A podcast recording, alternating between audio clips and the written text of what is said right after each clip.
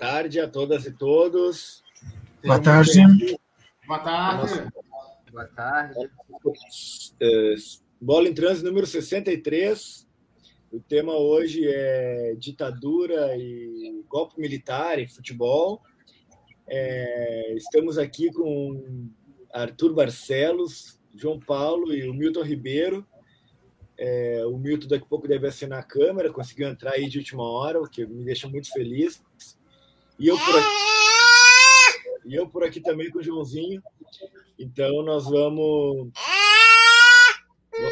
vamos falar hoje aí sobre essa articulação, essas relações uh, que envolvem uh, guerra, que envolvem não só ditadura, mas guerra, violência, violência de Estado e, e assim por diante. Ó, o Milton está chegando aí. Olha aí o Milton.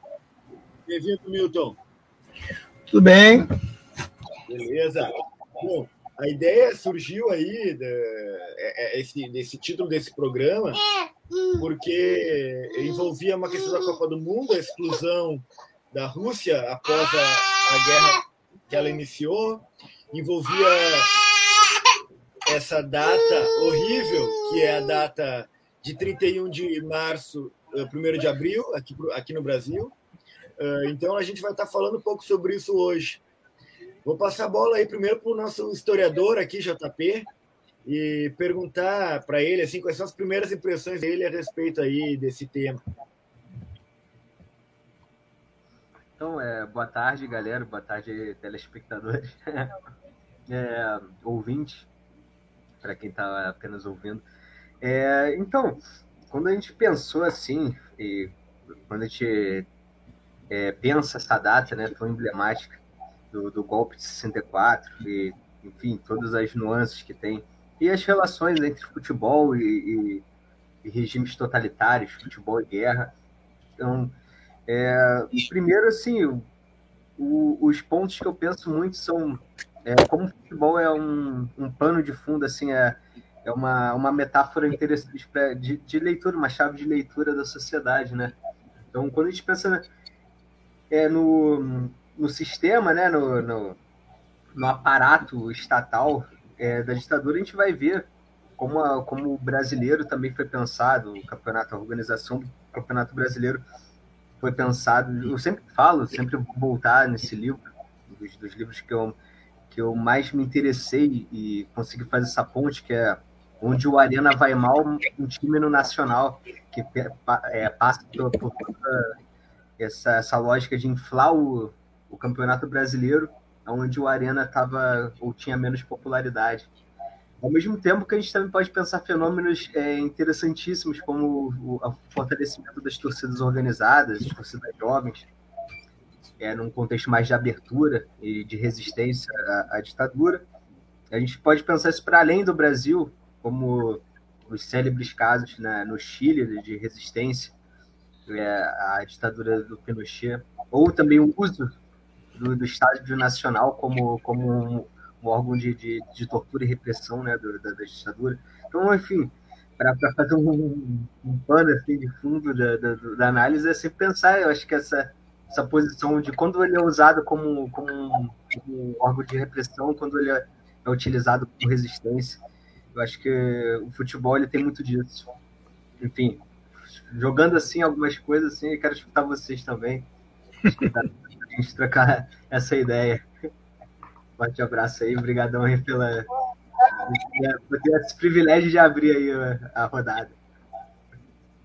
É isso aí, estamos trocando esses passos aí, trocando essa bola, né? É, é, o Milton ele tem um pouco mais de experiência do que, do que nós outros aqui e vivenciou mais na carne, na pele, esse período de Operação Condor aqui no Brasil, né? Não sei se tu gostaria de comentar alguma coisa sobre isso, Milton, ou sobre o que tu quiseres também. Não, eu acho que sim, eu acho que é, eu eu tenho o, o discutível privilégio né, de ter 64 anos.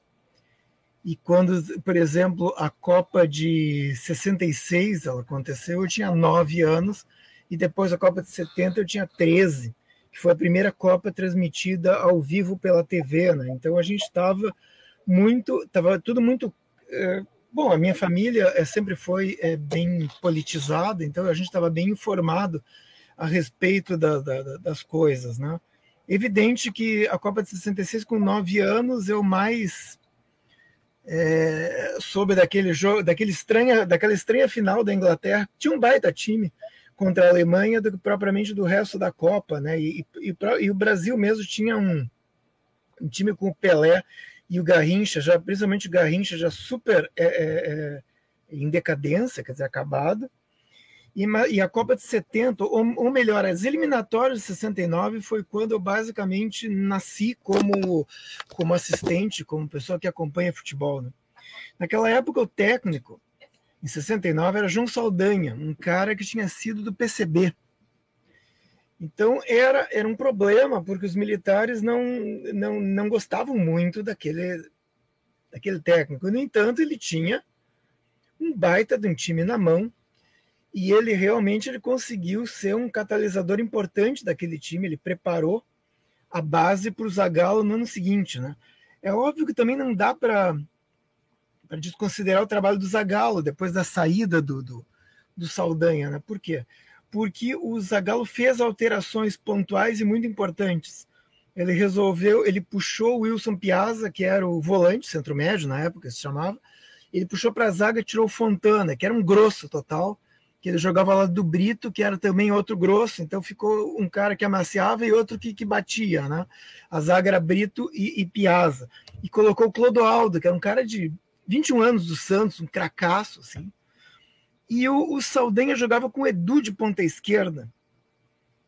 E aí ele tirou o Edu e colocou o Rivelino, que foi uma, uma mudança é, também bem importante, que protegia um pouco mais. O Rivelino não marcava ninguém, ele era um criador, mas ele recuava, ele era aquele, aquele ponta de recuo, aquele ponta esquerda de recuo. Mas, é, ao lado disso, né, o Médici, presidente Médici, né, ditador Médici, fez questão que o Dario Peito de Aço, que era ídolo dele, eu tinha alguma ligação com ele, sei lá o que, ele obrigou o Zagallo a, a, a, a chamar o Dario e o Dario acabou sendo campeão do, do mundo de 70 mesmo sem entrar em campo. Pelo menos isso o Zagallo fez, porque o Dario naquele time realmente não teria muito o que fazer, porque era um time de, de, de bola no chão, né? Não era um time de, de, de cruzamento, que nem o Dario se consagrou depois no Inter, né? Que os caras iam, tinha o Valdomiro, o Lula cruzavam para ele, era gol. Né? E o, enfim, essa foi uma fase assim. Bom, e o time do Zagallo Quer dizer, o Zagallo, quando entrou, ele contou com toda a. Bonito copo aí, JP. O. o Zagallo contou com toda a má vontade, inclusive da surpreendimento da imprensa na época. Porque o time do Zagallo, ele fez 100% durante as eliminatórias, que era uma coisa meio rara. E foi uma, as eliminatórias que o Brasil se classificou com grande facilidade, que nem a, a, essa desse ano, né? E, o, e aí ele contou com grande parte da má vontade de todo mundo. Inclusive, eu me lembro que o jogo, o último jogo aqui no Brasil, antes de ir para o México, foi uma partida contra a Áustria, que teve muita vaia para o time do, Zagallo, o Inter, o Inter. A seleção ganhou por 1 a 0, gol do Rivelino de falta. Depois, quando é, na estreia lá contra a Tchecoslováquia, o país que nem existe mais, né? O, a Tchecoslováquia inaugurou o placar, fez o primeiro gol na, na, naquele jogo, gol do Petros, e, ou Petras, não me lembro mais. E eu lembro que houve uma grande discussão no país, porque, afinal de contas, era um, era um, país comunista, e o cara, depois que fez o gol, ele se ajoelhou e fez o sinal da cruz. Eu não sei fazer sinal da cruz, mas já começa. Ele se ajoelhou e fez o sinal da cruz. Aquilo foi um debate nacional no outro dia, e todo mundo esqueceu da questão do Brasil. Depois fez uma partida brilhante, o Pelé começou a jogar, virou o jogo para 4 a 1 enfim, e aquilo ali foi um período que depois se soube, né? Foi um período que o Médici prendia todo mundo, porque todo o país se voltou para a Copa, porque todo mundo cantava o Pra Frente Brasil, a televisão encheu o saco de todo mundo o dia inteiro com aquela música, que eu acho que todo mundo conhece, né? O, é, e foi um período terrível de, de, de repressão e tortura, E eu sugiro, porque eu, me, eu, eu sugiro a, a, vocês e todo mundo que está ouvindo, tem um livro absolutamente brilhante de um escritor argentino chamado Martin Cohen. Ele escreveu um livro chamado Duas Vezes Junho. Esse livro é sensacional. Ele conta. É, são duas histórias passadas, uma em junho de 78, ou melhor, a mesma história, contada em junho de 78 e depois em junho de 82. A primeira, quando a ditadura argentina também faz e acontece prende e mata todo mundo durante a Copa do Mundo, principalmente no jogo contra a Itália, que foi a única derrota da, da Argentina durante aquela Copa, perdeu de 1 a 0. E depois fala em outro jogo contra a Itália, em, em 82, já com, inclusive, é, é, órfãos da, da, da, dos, dos, presos políticos já colocados em famílias de militares e tudo mais. É um livro brilhante, eu acho que quem não conhece duas vezes junho, é, procure, busque, porque vale muito a pena ler.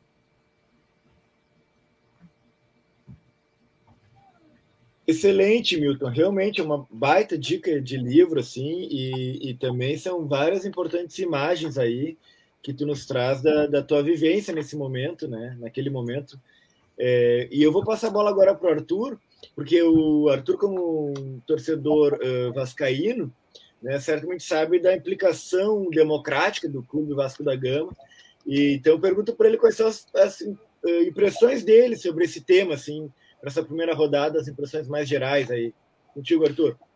É, boa tarde, boa tarde, Ale, boa tarde, Milton, JP. Assim, o, o, o, Vasco sempre teve essa origem né, é, popular e democrática, mas no período da ditadura, infelizmente, a gente teve. O, a nossa história não é muito bonita. Porque é, a gente tinha dentro do, dentro do Vasco um dirigente que era um almirante da, é, da Marinha e que ele depois foi é, presidente da CBD, acho de 75 a 79, Heleno Nunes. Então ele era muito influente dentro do Vasco, entendeu? Tanto que em 76 mesmo ele fez uma doação de um terreno público para a criação do centro de treinamento lá em Duque de Caxias, que hoje recebe o nome dele e, e, e teve ele já estava falecido à época, foi em 2006 que foi a inauguração. Então, é, o, o, Vasco, assim, muitos outros times também, como eles a, a, a ditadura é, entrava dentro das instituições, Vasco foi muito condescendente com isso, entende? Ele não bateu de frente, por exemplo, como aconteceu no caso clássico do Botafogo. Acho que o JP pode falar melhor sobre isso quando os estudantes tentaram se, se proteger, no, em ma, acho que foi em maio de 68, e o presidente do Botafogo. Aí o DOPS invadiu a sede de General Severiano, quebrou tudo lá dentro. O Vasco, infelizmente, nesse período, ele teve essa, essa, essa, esse conluio que mancha um pouco a nossa história. E também tem um caso clássico também que do de alguns ex-jogadores, mas isso acho que é interessante a gente falar mais para frente, de como que alguns ex-jogadores e ex-jogadores serviram as, aos sistemas de repressão, não só aqui, como na, na Argentina também. É bem interessante. E como o pessoal está fazendo recomendação, eu estava assistindo um tempo atrás um documentário do, do historiador Lúcio de Castro, acho que passou na ESPN há um tempo atrás, que chama Memórias de Chumbo, o futebol nos tempos do Condor que é bem interessante que o documentário conta como que foi a, a, a, a é, como que os países, as ditaduras é, se apropriaram, né, da, dos símbolos nacionais, esse tipo de coisa. Passar a bola para o Milton. Tava... Não, o Arthur falou a respeito de recomendações. Eu, eu, eu, eu lembrei de outra brilhante, tá? essa bem desconhecida. Tem um livro de um, de um jornalista argentino chamado Ricardo Gota, chamado Fuimos Campeones. Fomos campeões, né? É a respeito da Copa de 78, e ele foi o cara que conseguiu, que descobriu, que entrevistou o zagueiro Manso do, do, do Peru, que realmente eles entregaram aquele jogo que a Argentina precisava, precisava fazer 4 a 0 e fez 6 a 0 no Peru. Eles realmente entregaram e esse cara, o zagueiro Manso, confessou para ele o cara já morando nos Estados Unidos, tal, confessou para ele quanto recebeu e como recebeu e como é que foi. Não foram todos os jogadores, foram apenas quatro jogadores que, estavam envolvidos, mas todos da defesa. Né? E aí o esse livro é um livro assim, tem 400 páginas, é uma história assim longa do negócio, de toda a Copa. Esse livro, olha, é uma narrativa sensacional. Eu, inclusive, depois de ler o livro, aí tem a parte cômica, que eu entrei em contato com o Ricardo Gota e diz-me assim: Ricardo Gota, pelo amor de Deus, não, não repita isso na próxima edição, corte essa parte aqui. Ele simplesmente disse que o companheiro de Pelé no Santos, o grande atacante de Pelé no Santos, era o depois capitão Cláudio Coutinho, que foi treinador da seleção brasileira. Eu disse para ele, pelo amor de Deus, o Coutinho era esse aqui, mostrei a foto para ele. O capitão Cláudio Coutinho é esse aqui. São dois Coutinhos diferentes. E, e, ele disse: Puxa vida, eu, eu faço uma pesquisa tão grande, vou aos Estados Unidos, falo com o Manso, vou à Itália, vou não sei o que mais, e caio nessa de achar que só podia ter um Coutinho no Brasil. E, tal. e aí ele. Isso foi muito engraçado. Ele disse que, que, enfim, ele confessou o erro. Se sair uma outra edição desse livro, eu creio que ele tenha acertado, porque isso é uma falha grave. O brasileiro lê aquilo ali e cai na risada, né? Pois é, de repente até foi um pouco de chacota da parte dele, não, brincando. brincando. É, erros que podem acontecer também, né? Nesse âmbito, o historiador se preocupa com tantas coisas, eu mesmo jornalista, e, e é bom que tenha leitores atentos, assim, que possam indicar as coisas, é, se engajem também para querer que melhore o livro, né? Valorizando também essa é, Ele resolveu mostrar a cultura, ele resolveu mostrar a cultura dele, que ele conhecia o time do Santos do passado. Então, o treinador do Brasil, que foi ex-companheiro de Pelé no Santos, aí fudeu, né? É. Bom, é, esse, é, isso que o Arthur comenta antes, né, assim, sobre o Vasco, a posição política naquele tempo, é, infelizmente foi algo padrão, assim, né? A imensa maioria dos clubes estavam curvados aí uh, ao regime militar e às suas diversas uh, espécies de, de, de, violência, né? E, e, o seu gerenciamento político aí do desse estado terrorista.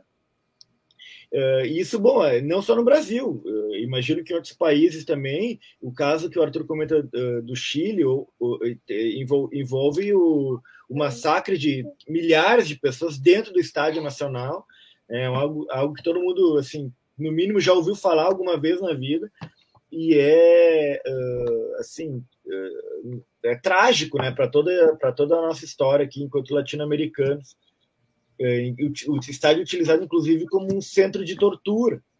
Se eu não me engano, é nesse documentário, é nesse documentário que, o, que é indicado aí pelo Arthur, que tem uma, uma um momento assim que é contado uh, um episódio que envolve o Pelé uh, e que ele, te, ele teria servido assim como um, um delator de um jornalista que havia lá no México é, é, assim, pedido o apoio dele né, em, em, em relação às causas é, é, que envolviam a, a negação da a negação da tortura, né? E, e, a publicização disso como um grande personagem assim do, do mundo, né? E ele volta para o Brasil e entrega então o nome desse jornalista. É realmente um comentário muito muito interessante esse, né? Esse do Lúcio Cardoso. Uh, eu, eu, também vou fazer duas, vou, vou, apresentar duas dicas aqui rapidamente de livro, depois eu vou colocar no chat. Um é do escritor gaúcho. O texto não tem a ver com. Na verdade, as duas dicas são de escritores gaúchos. O texto não tem a ver com o tema da ditadura, é um romance, mas tem um episódio que é horrível de se, de se ler, que é a descrição de uma cena de tortura. Bom, o, o, o, filme se chama. O, o filme, o livro, olha. O livro se chama Ana eh, Sem Terra, é do Alcicha Wish, é um escritor eh, nascido em Caçapava, se não me engano, mas morou em alguns lugares, eh, Alegrete, outros lugares. Alcicha Ana Sem Terra. É, então tem uma cena de tortura que eles estão torturando um padre italiano envolvido com a resistência à ditadura e, e ele e é o dia da final da Copa do Mundo de 70, Brasil e Itália, eles colocam o padre no pau de arara, os torturadores, e começa a dar choque elétrico nele, pendura bandeirinhas do Brasil nas mãos dele, e na medida que o Brasil faz gol, as bandeiras começam a tremular. Gente, assim, é uma é uma, é uma narração, né? mistura-se assim, a narração do jogo, o narrador coloca, com a narração da tortura. É assim, é, é, horrível, é horrível, mas ao mesmo tempo é muito importante de sabermos. Né? Um outro romance que eu vou indicar, um romance contemporâneo, os dois são contemporâneos, mas esse é mais recente, se chama 70. De repente, esse tem aí, na, os dois devem ter na livraria do Milton, né, Bamboletras, é, o 70 do Henrique Schneider, então ele também conta uh, uh, do, de um episódio, envolve o mesmo dia do, do, do Wish aí, dessa cena que eu narrei, que é o dia da final dessa Copa do Mundo. 15 dias antes, um jovem em Porto Alegre, se passa o, filme todo, o livro todo em Porto Alegre, um jovem havia sido uh, capturado equivocadamente. Né? Se, se a gente acredita que existem equívocos nesse âmbito. Ele não tinha nada a ver com a resistência à opressão. Né?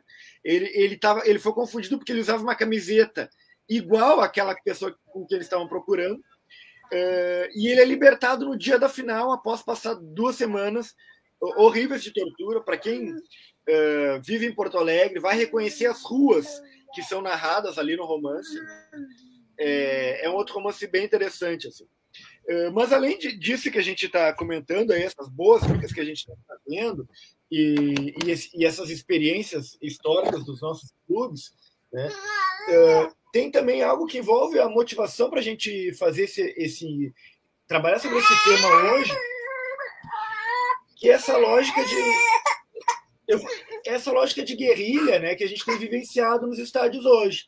Quer dizer, os torcedores, seja explodindo bomba, jogando pedra, jogando arremessando outros objetos. É, e de repente isso está muito imiscuído assim, né? Com com esse tempo que a gente vive hoje. Enfim, vou passar a bola que o João aqui tá louco para falar. Bom, é, eu posso, eu posso primeiro, assim, não, não, enfim. O, é, essa questão de, de, de guerrilha, né? A, a, torcida do Inter foi bem participativa né? nesse início de ano, né? Teve pedrada em ônibus do Grêmio, teve é, celular jogado que bateu no rosto de um jogador do Grêmio, machucou. É, enfim, olha, é, é, é lamentável. É, é, eu não sei o que que realmente as causas é, disso são escapam ao, ao, ao âmbito futebolístico apenas. É uma coisa muito preocupante. O que eu posso dizer assim, de um ponto de vista pessoal, é que eu eu parei de pagar, eu, eu paguei o Inter para a mensalidade minha e do meu filho, isso durante mais de 30 anos, e eu conversei com ele e parei de pagar recentemente. Eu simplesmente parei porque eu tinha aquela, eu tenho uma carteira do Inter que foi feita durante um curto período lá nos anos 90, a carteira vermelha, que dá, que dá entrada para quem quiser, quer dizer, não preciso nem avisar, eu aliás, eu só aviso que vou e entro dentro do estádio sem pagar ingresso, só pago mensalidade. E eu parei de pagar já faz uns seis, sete meses, não apenas porque pela questão futebolística, que eu ando realmente de saco cheio do meu próprio time, que realmente tá uma, tá uma eca, né? Como também esse tipo de fato é totalmente desestimulante, né? Pô, tu pensa em, em tu vai te identificar com, com, com tua torcida, né? tu vai lá, tu tá dentro daquela, da, da, da, dentro da torcida do Inter que vai ao estádio, e caras que afinal de contas estão do teu lado estão atirando pedra. Porra! É, celular, o que, que, é isso? É um negócio assim que, que, que não tem explicação. Em outros lugares, eu não tenho assim acompanhado muito, porque esse, esse tema me, me, me afeta. Eu, eu meio que, que eu nem sei direito quem é que tomou o celular na, na, no rosto, eu só vi uma foto de um cara com sangue, tá?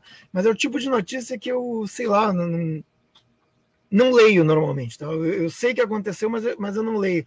E eu acho realmente é, é, é lastimável, e isso tem me afastado pessoalmente, não apenas do estágio, mas um pouco do futebol também. Eu, eu acabo me divertindo mais assistindo de vez em quando é, é, é Champions, ou campeonato inglês, do que propriamente o Campeonato Brasileiro, que eu sei que ah, a torcida é aquilo, né, e tal, e tem acontecido isso. Isso aí para mim é é, é deprimente, deprimente. Eu, é, completando o que o Milton falou, eu também tenho, tenho tido essa percepção. E eu, assim, o meu, meu pensamento pessoal é, na minha análise que faço, é, quando penso sobre isso, é que mais ou menos o futebol é um reflexo da nossa sociedade. Né? Assim, as coisas que acontecem permeiam a nossa sociedade, invariavelmente vão desaguar no futebol. E nós estamos vivendo de um período para cá, principalmente após 2018, que a banalização da violência está muito forte. Essa, essa, essa política de, de, de, ser violento, de ser agressivo, de que o, o estúpido é o, é o, é o correto, entendeu? É, essa valorização, principalmente durante os últimos anos, que a gente pode perceber claramente na política nacional, isso está influenciando diretamente dentro dos estados. Então, esse tipo de comportamento, igual está acontecendo agora, as pessoas simplesmente estão. Assim, havia no futebol, eu acredito, nas torcidas, sempre houve, né? Casos de violência. Mas eu acho que as pessoas já estão, a partir de agora, de que praticamente se tornou, a violência se tornou uma política de Estado no Brasil, as pessoas é, elas passaram a, a, assim, não, não ter medo de represália, não ter medo de simplesmente colocar para fora algo que estava preso durante muito tempo. E, e, assim, isso também, por exemplo, eu que tenho criança pequena, que é, gosto de frequentar estádio, a gente se preocupa muito com isso, porque como é que eu vou levar para assistir, entendeu? Se um tipo de, desse tipo de coisa acontece. E eu acho que isso é muito estimulado exatamente por isso por praticamente uma política de Estado que foi criada no Brasil agora, que é o de violência, a banalização da violência, culto à força, esse tipo de projeto neofascista que está aí, que está entrando em todas as áreas, inclusive no futebol, nas torcidas organizadas. É, e, e é, é, tem, tem torcidas que, de fato, se tornam palanques, né? É, um exemplo de uma torcida palanque político, do pior sentido do termo, é a geral do Grêmio. É uma torcida que é, passou sua história inteira não querendo misturar futebol e política, só para poder eleger né, determinados deputados, vereadores, né, que estão uh, uh, na linha de frente aí uh, das atrocidades que acontecem no Brasil hoje. Basta dizer esse cara que foi um grande goleiro do Grêmio, né, mas que hoje é um, é um infeliz político, que é Darley de Deus. Né? É, é, e então, assim, outras torcidas que se manifestam sobre temas políticos como antirracismo, é, anti-homofobia, elas acabam sendo atacadas por misturar futebol e política, justamente por essas que se fazem de palanque, né, para essas atrocidades, assim. É, e, então, é, é, algo que, como bem disse o Arthur, né, é um reflexo aí da nossa sociedade, né, esse tipo de, de violência, que não é novidade, mas nós, nós com a arenização no âmbito das arenas de estádio, né? nós estaríamos, então,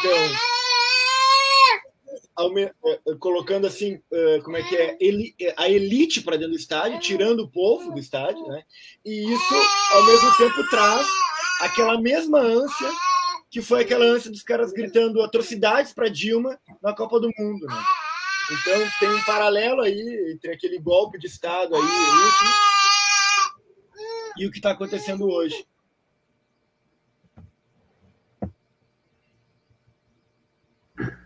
JP? É, então vou, fa vou, falar um pouco sobre, tipo, sobre essa questão da violência.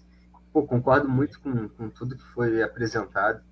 Eu acho que assim tem algum, alguns fatores específicos, daqui também, assim, obviamente tem, tem um paralelo com todo o Brasil. Acho que há um do, do poder público, são, são fatos, há essa influência do, do, dos rumos da política nacional. Há também uma, uma omissão, acho que muitas vezes, dos clubes, da maioria dos clubes. E num caso muito específico daqui, enfim, é uma análise mais pessoal, assim, é comparando o Grenal e também, tipo, achando que há uma, uma, uma atuação muito, muito singular da, da imprensa local, imprensa esportiva local, inflar o Grenal de uma maneira assim, tipo, como se fosse uma muleta para uma fase dos clubes. Então, assim, independente de como está a Grêmio Inter, para além de. Enfim, campeonato simplesmente está com dois gigantes no futebol brasileiro. Para além de clubismo, ah, mas eu sou Grêmio, ah, foda-se. se tu é Grêmio, se tu é Inter, você não pode negar que, os, que ambos são gigantes do futebol brasileiro. Num, no momento que eu acho que eles estão passando por uma fase, isso daí também é o retrato do que, do que virou o nosso futebol. Sim, a gente sabe bem quais são os três, quatro times que vão entrar para vencer. E os outros grandes estão correndo por fora.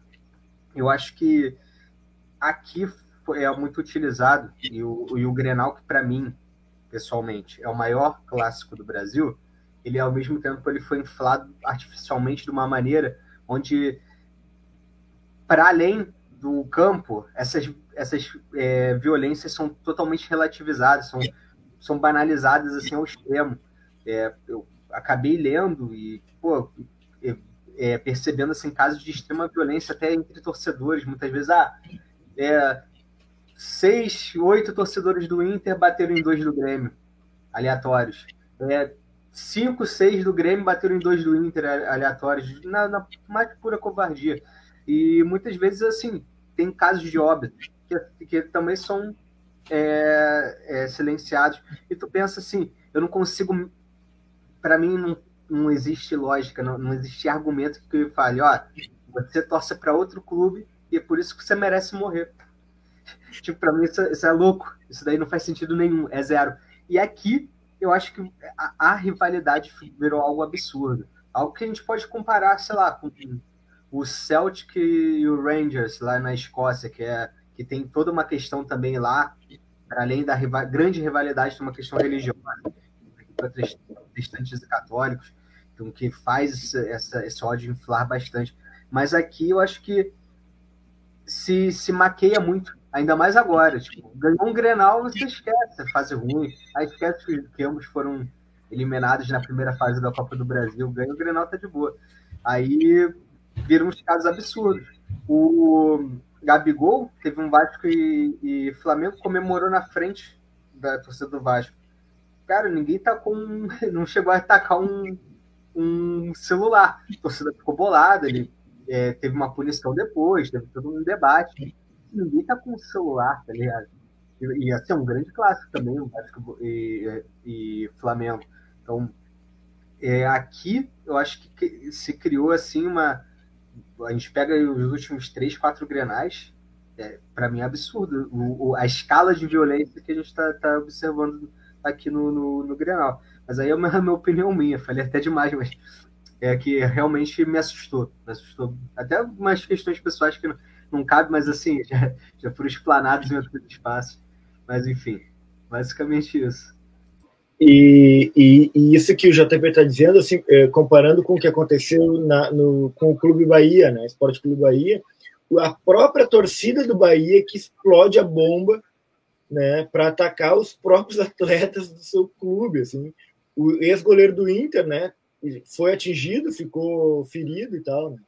É, é uma coisa que a rivalidade ela, ela coloca muita pólvora aí nessa bomba, né? Ah, mas nesse, nesse outro caso, não, é, não, não se tratava de rivalidade, se tratava de uma, uma condição do torcedor achar que ele pode, né? achar que ele pode provocar pela violência. Talvez porque realmente é um absurdo o valor recebido pelo jogador em relação ao que o torcedor não recebe às vezes, ou, ou recebe de salário, né? É, ele se acha no direito, talvez, de, de, de, explorar até o nível corporal, né? até o nível da tortura, até o nível da violência, uh, uh, exigindo alguma coisa. Passa a bola. É, no, no, esse, esse caso do Bahia é um caso que, que, que a torcida do Inter já tentou várias vezes atacar os jogadores durante treinamentos, mas tem também aqueles casos de invasão de, de CTs, né? Que a torcida invade o CT para dar uma, um ultimato no time, como se fosse resolver tudo, né? Evidente. Eu imagino que eu imagino quantas vezes a torcida do Vasco não entraria no, no, no, no CT lá, né, Arthur, para tentar fazer para tentar fazer esse time jogar. É, pô, como se resolvesse, e, e enfim, é, é, é, lamentável. Quer dizer, o que, que, a gente vai dizer, né? O, o e e aqui tem muito, assim, o torcedor fica muitas vezes aqui no Rio Grande do Sul dizendo ah, a torcida do Grêmio é, é, é mais violenta, a torcida do Grêmio é mais racista. A torcida... Tia, é a mesma sociedade, é todo mundo igual. É, é, o torcedor do Grêmio tem, tem famílias que têm os gremistas da família e os colorados. Não existe nada disso. Quer dizer, para aí com, com um gremista. Mas aconteceu duas vezes da torcida do Inter agredir jogador do Grêmio ultimamente, mas no passado foi diferente. Então, é, é, é, uma questão, como disse o Arthur, é uma questão da sociedade, não é uma questão de, de torcida A e B, não existe torcida mais violenta, existe uma sociedade violenta e é o reflexo, como disse o Arthur. É, eu lembro muito disso porque teve uma época que estava em discussão com relação à questão de violência dentro dos estádios, com relação ao consumo de bebida alcoólica, né? Que as pessoas, como não conseguiam resolver o problema, começaram a tentar é, ir por meandros, é, né? Ver se com, com a, a, proibição de bebida diminuía, ou então, mas só que assim, não adianta, se não, se não tiver uma, uma cultura de fato de, de, de paz né, entre as torcidas, as pessoas entenderem que, por exemplo, invadir um CT não vai fazer um jogador correr mais ou correr menos. Isso, pelo contrário, afasta. A gente, por exemplo, no Vasco agora teve um caso muito clássico que foi de um, de um, de um guri que agora foi para o Inter, o Bruno Gomes, foi exatamente isso. A torcida cercou o carro dele, ele tem 20 anos, e praticamente depredaram o, cara, o, o, o carro do cara. Entendeu? Foi o ano passado, se eu não me engano. Então, assim, ao invés de você fazer o jogador ser estimulado a jogar, acontece o que aconteceu. O cara não quer mais jogar pelo clube. Imagina, se você você erra uma jogada, alguém vai lá e quebra, é, quebra seu carro, vai querer te bater na rua. Isso desestimula a pessoa, o próprio jogador a participar, entendeu? A violência, às vezes, a, a, a torcida acha que é uma forma de estímulo, mas na verdade é uma forma de repulsa, né? Porque nenhum trabalhador é, vai querer trabalhar com, sob risco de ser torturado, de, de, de apanhar, né? Isso é a lógica, né? Antes de tudo, eles são trabalhadores. Ainda que recebam um valor muito maior, são trabalhadores, né? E nenhum trabalhador é estimulado dessa forma. Claro. Tem um caso recente, eh, talvez um ou dois anos atrás, no Figueirense, que a torcida invadiu no treinamento, a torcida invadiu com pau, assim, com arma, com bomba, assim? E mirava nos jogadores as bombas. Bu, bu, bu.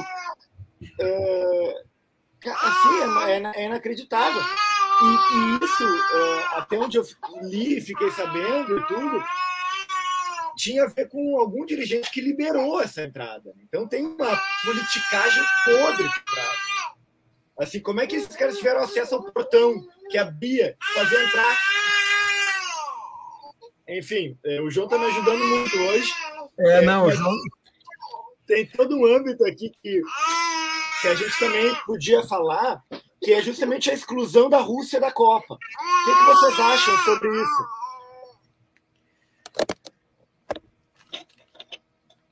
Bom, é, olha,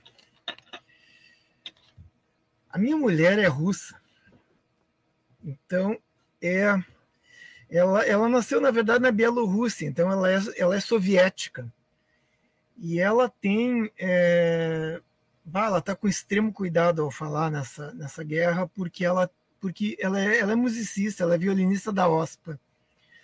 E, e, o meio musical circula muito, né? principalmente solistas e tal, circula muito por aí.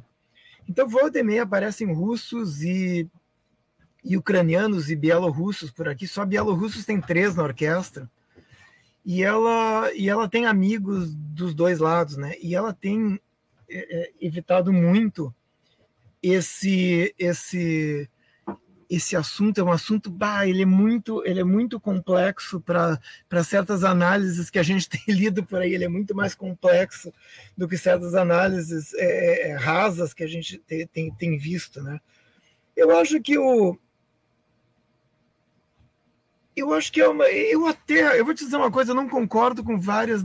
Eu não concordo com cancelamento de literatura russa, por exemplo, é óbvio. Eu acho ridículo. Não vou deixar de ler Dostoiévski, Chekhov, principalmente porque, pelo amor de Deus, né? Eu vou deixar de ler Tolstói, não vou mais ler Ana Karenina, não vou nem mais vender Ana Karenina na livraria porque, porque ele é russo, porque ele falava russo. Para com isso, né? É, eu acho isso aí ridículo. também acho ridículo o cancelamento de alguns artistas que também não têm nenhuma ligação. Eu entendo até o cancelamento do Gergiev, que é um cara que é um apoiador notório do, do Putin. Esse aí até eu acho, ok, razoável. Ele realmente tem uma posição política e ele é a favor da guerra e ele diz isso para todo mundo. Querem cancelar? Ok, esse aí é um cara, digamos assim, que eu até considero cancelável, mas não Dostoiévski. E é, essa estratégia da FIFA de, de, de tirar a, a Rússia, realmente, olha, eu, eu, eu não sei, eu até acho que concordo, tá? Mas eu tô meio inseguro. O que, que tu acha, Arthur? É, assim, eu acho que é uma. Eu também, como, como, como você colocou, eu sou muito delicado a falar sobre o assunto, porque eu não conheço. Assim, eu não sou um, eu não tenho conhecimento é, técnico para falar sobre é, geopolítica global, né? Eu sou advogado, então e não lido com a área, é, não lido com a área é, de direito internacional. Então não tenho conhecimento técnico. Mas ao meu ver, assim, me, me causa um pouco de estranheza, porque a gente viu vários outros é, outros conflitos globais que surgiram anteriormente que não houve um tipo de retaliação tão forte, né? Até mesmo por parte do, do, dos Estados Unidos, por parte de outros países de, de é, da, outros países árabes, aí vem outras questões, né? Então, assim, eu acredito que, é, que possivelmente deve ter sido uma, uma decisão acertada, mas isso me incomoda um pouco, porque, assim, a gente vê essa decisão extrema sendo tomada agora.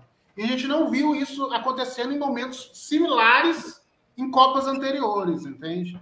Não sei se, enfim, se é um favorecimento ou se é muito fácil demonizar um lado, entendeu? Que já ninguém gosta mesmo, já existe todo, enfim. É, eu, eu acho isso bastante complicado. O meu ponto de vista mais é para esse lado. Então, assim, por que, que não aconteceu antes? Por que, que só está acontecendo agora? Isso vai continuar acontecendo?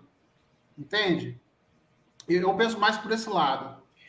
É, os Estados Unidos estão sempre invadindo alguém, né? Mas nunca, nunca, é, é, nunca será punido, né? A gente sabe. E, e eu também ia comentar isso, assim, é, concordo com tudo que vocês falaram, porque é muito difícil mesmo. Quem não conhece, é, é o meu caso, né? Se posicionar, assim, é, ainda que tenha um certo conhecimento histórico, um conhecimento político, né?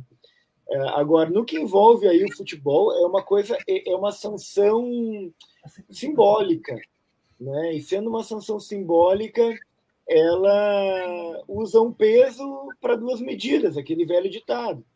Então, inclusive, a, a própria FIFA é envolvida em vários escândalos, não só de corrupção, mas de acobertamento de ditaduras. E é bem o caso da, da, da ditadura da Operação Condor aqui, é, acobertada em vários níveis por essa instituição, né? Então, tem uma história de patrocínio da violência que agora ela, se, ela, ela quer inverter, assim, demonstrar alguma outra coisa que eventualmente pode até ser interessante, assim, da gente analisar, mas que, como vocês falaram, parece que uh, antes, assim, é uma incoerência, né, do que, uh, do que qualquer outra coisa, assim de fato, é, essa guerra ela é, é mais uma das, dos absurdos que, enquanto humanidade, a gente é capaz de fazer, né, de, de realizar contra os contra outros, contra no, os nossos e outros. E, e, e, a gente tem que enfrentar isso com muita sensibilidade e também muita racionalidade, assim. É, essa perspectiva da negação da guerra, é, ela ela já foi pensada por tanta gente e, e, e não, não se consegue. Eu não sei se vocês já leram aquelas cartas do Freud e do Einstein, né? mas o Einstein faz uma pergunta por Freud lá em 1932. Freud, por que a guerra? E o Freud começa, faz todo um texto, mas começa respondendo assim: Olha, Einstein, seguinte, eu não sei porque está fazendo essa pergunta para mim, porque a gente não é estadista. O que, que a gente vai poder ajudar? Bom, mas ele vai falar da, das pulsões e tal, né? Enfim, essa tarefa é uma tarefa prática.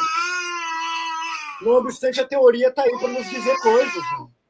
Então, a gente procura pensar, procura ler, procura conhecer é, por meio da literatura, da história, da filosofia do direito, enfim, né, da música mesmo, se, nós, nós somos assombrados por isso. Né? É, é, muito complicada essa situação, inclusive eu tenho visto os, os próprios amigos da Helena, né, da minha mulher, eles não eles se negam a comentar, eles apenas dizem, olha, é, não, a guerra é, é, um absurdo e tal, a violência e tudo, mas aí tu chega e diz assim, pô, o Putin, né? Aí eles dizem, ah, mas a OTAN, né? E, e aí fica naquele negócio, é é que a, a OTAN para eles tem outra presença, né? É um negócio que, que foi ameaçador durante muito tempo e que está se aproximando de alguma forma e a gente fica a gente do outro lado fica achando, ah, mas, mas vão morrer tantos ucranianos? Sim, vão morrer muitos ucranianos, estão morrendo tantos ucranianos, o que é verdadeiramente um absurdo, né? Então, a maior parte desse pessoal, assim, é, é, que, que circula por aqui e que é e que é que é russo e tal, e, e ucraniano, eles, ah, o pessoal todo, parece que se combinaram, viu? O pessoal não comenta o assunto, apenas isso, não comenta o assunto parece que todos só lamentam e dizem, bah, é muito, muito complicado, deixa assim, é muito estranho isso. É muito estranho porque normalmente, se fosse no Brasil, talvez, as pessoas fossem chutar loucamente, entendeu? Todo mundo teria opinião. E lá a, a, a etnia, a, a cultura é totalmente diferente. Todo mundo fica quieto porque porque tem medo ou vergonha ou receio de, de uhum. o pudor de, de, se, de se manifestar, coisa que aqui não existe, né? Não, não. A gente fala mesmo. O, o Alê levantou a bola sobre a, a questão do, é, do conluio, da, do, do, apoio da FIFA com relação a ditaduras, né? Que já aconteceram em vários momentos. Aí eu, eu me recordei agora que existe aquele, aquele podcast da da revista Piauí, o sequestro da amarelinha, um dos primeiros episódios dele que ele fala, um dos primeiros episódios dele, eles fazem um dossiê sobre o João Avelange. E é muito interessante o que eles, o que eles colocam o, o João Avelange como assim, como, quando ele assume, primeiro, todo o trajeto, como ele usa a seleção brasileira e o Pelé para fazer uma, tipo, é, a candidatura dele à FIFA que ele faz, leva o Pelé para fazer excursões à África, excursões a, a, a, países do Oriente Médio, e depois como ele faz toda essa gerência já dentro da FIFA, e os conluios que existem entre ela, aí eles começam a narrativa através de um, de um diamante que foi usado como propina pelo Sérgio Cabral para a realização da, das Olimpíadas no Rio de Janeiro. Eu recomendo muito, é bem interessante. E, eles, e, e, e, o, e, o, tema básico é esse: é como que, assim, houve também, existe também um apoderamento de símbolos, por exemplo, como no caso a amarelinha, a camisa amarelinha, por governo, por políticos, entendeu? Como que é, essas instituições elas se apropriam do, dos símbolos nacionais, dos valores e até mesmo do esporte para poder fazer política, para poder fazer ganho pessoal. Eu recomendo muito também essa, esse, os, acho que é da, revista Piauí, se não me engano.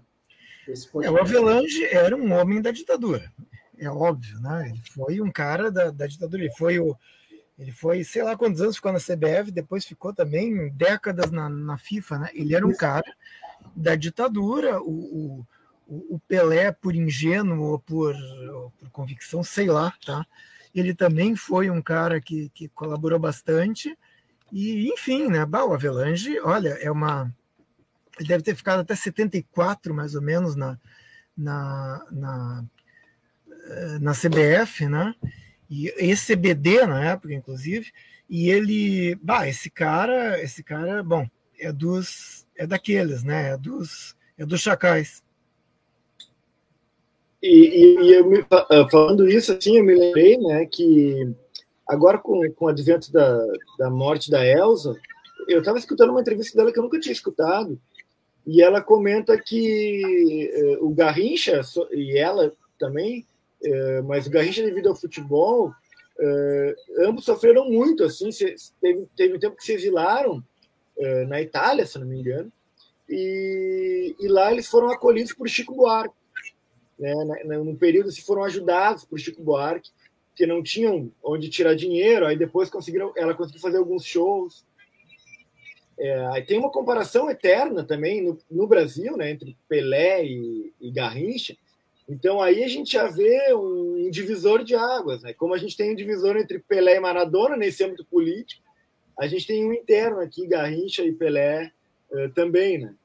Uh, agora esse podcast que o Arthur indicou eu não conhecia, me interessa muito, porque o sequestro da Amarelinha é o que a gente está vivenciando. Né? Desde 2013, ali, é, quando o movimento de rua foi cooptado, foi neutralizado né, pela, pelo conservadorismo, pela oligarquia, é, a, a gente passou a identificar cada vez mais, né, ainda, ainda antes, né, né, não, 2014 foi a eleição Lula-S, Dilma-S, e a gente tinha ali a camiseta das amarel, os amarelinhos né, representando o Brasil, né, é, certamente deve ser escrito com Z esse Brasil aí, né, é, representando esse Brasil contra os vermelhos que representavam então um outro Brasil, né, que é o Brasil enlamaçado, que é o Brasil ensanguentado, né? Então é, recupera esse âmbito político aí do uso da, da, da, camiseta, né, do uso da CBF.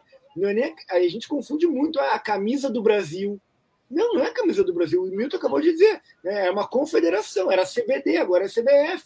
É a, é a camisa da CBF. Né? Só que, enfim, é, em, em, que ponto o Brasil se tornou um quintal da CBF? Né? Não, é, não foi de hoje que aconteceu. O João ele me interrompe quando ele acha que eu devo parar de falar, né? Acho que é por aí. É, não, não, é. Ele, ele, tem, ele tem timing, né? Não, e tem aquele negócio de. Tem, tem uma declaração, não sei se eu vou saber é, é, repetir aqui, que onde a Arena vai mal, um time no Nacional, alguma coisa assim, né? Tinha. E, e, e teve campeonatos nacionais que tinham tipo 70, 80 clubes, né? Quer dizer, chamavam todo mundo, né?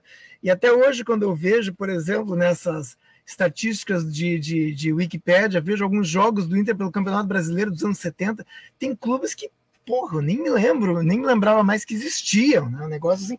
Eu me lembro que, que um amigo meu, é, é, gremista, assim, um cara, ah, um cara realmente muito fanático e tal, muito amigo meu e tal, nada violento, ele era fanático pelo Grêmio, nada de violência, meu, meu amigo.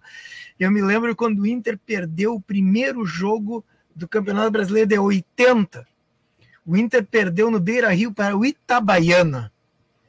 E, o, e esse meu amigo diz assim: bom, pelo menos vocês não vão ser campeões invictos dessa vez.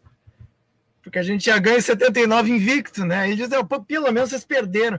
E o adversário era o Itabaiana, cara. Olha, te contar, eu só não me lembro de time acreano no brasileiro, porque todos os outros estados tinham time.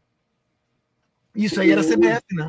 Isso aí era, era é. ação política da CBF, claro o JP ele, ele recomendou esse livro, né? Que aqui, onde a arena vai mal, o time no nacional, que é essa frase, provavelmente então, pelo que o Milton está dizendo, uma frase popular que se transformou em título Exatamente. do livro do Daniel, então, né? Que comenta justamente isso, onde não tinha popularidade, é, o governo não tinha popularidade, colocava-se um clube daquele cidade, daquela cidade, daquele estado, onde não tinha popularidade, colocava-se para jogar o campeonato brasileiro para que se tivesse então popularidade. Né?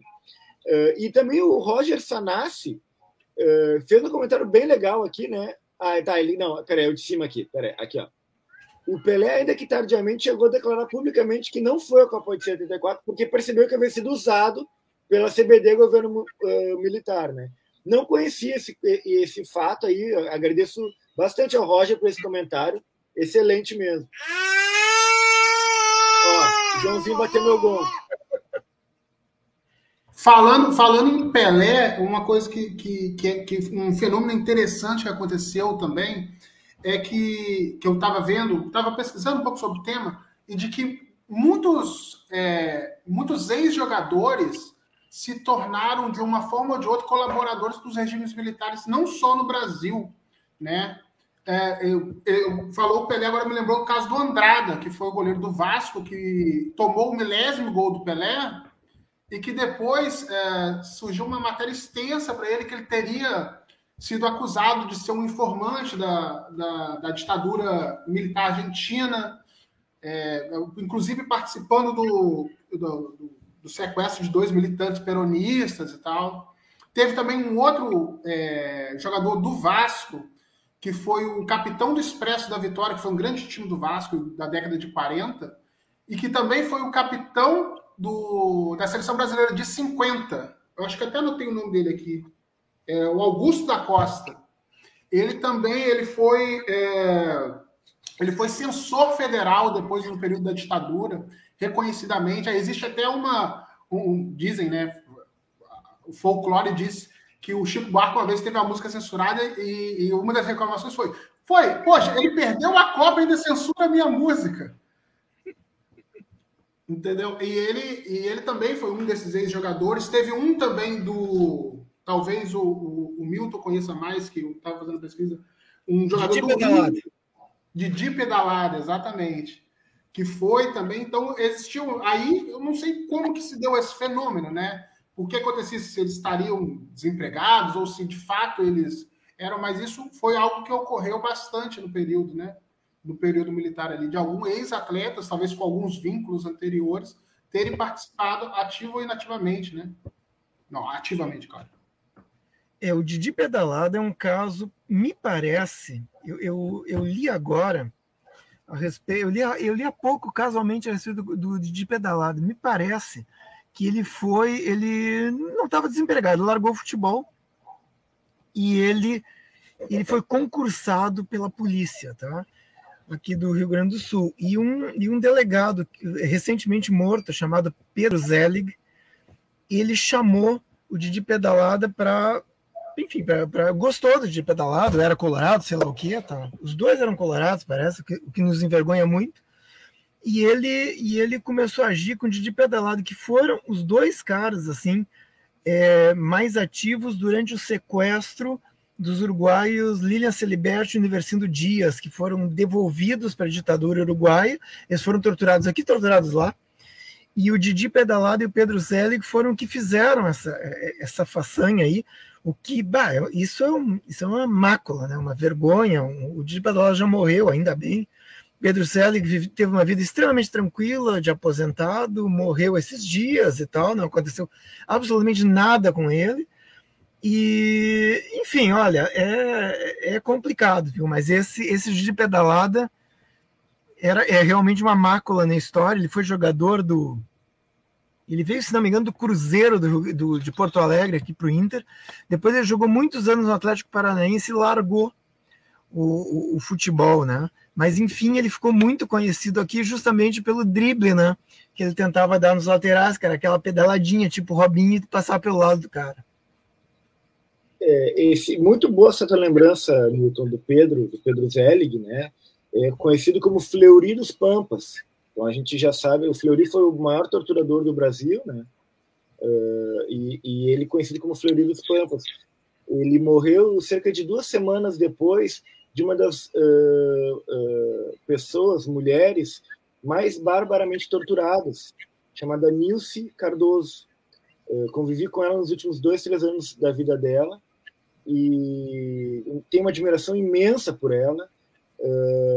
e, e ele, então, te, tendo, sendo conhecido assim, sendo um torturador, sendo Fleury dos Pampas, morrendo, morreu impunemente, né?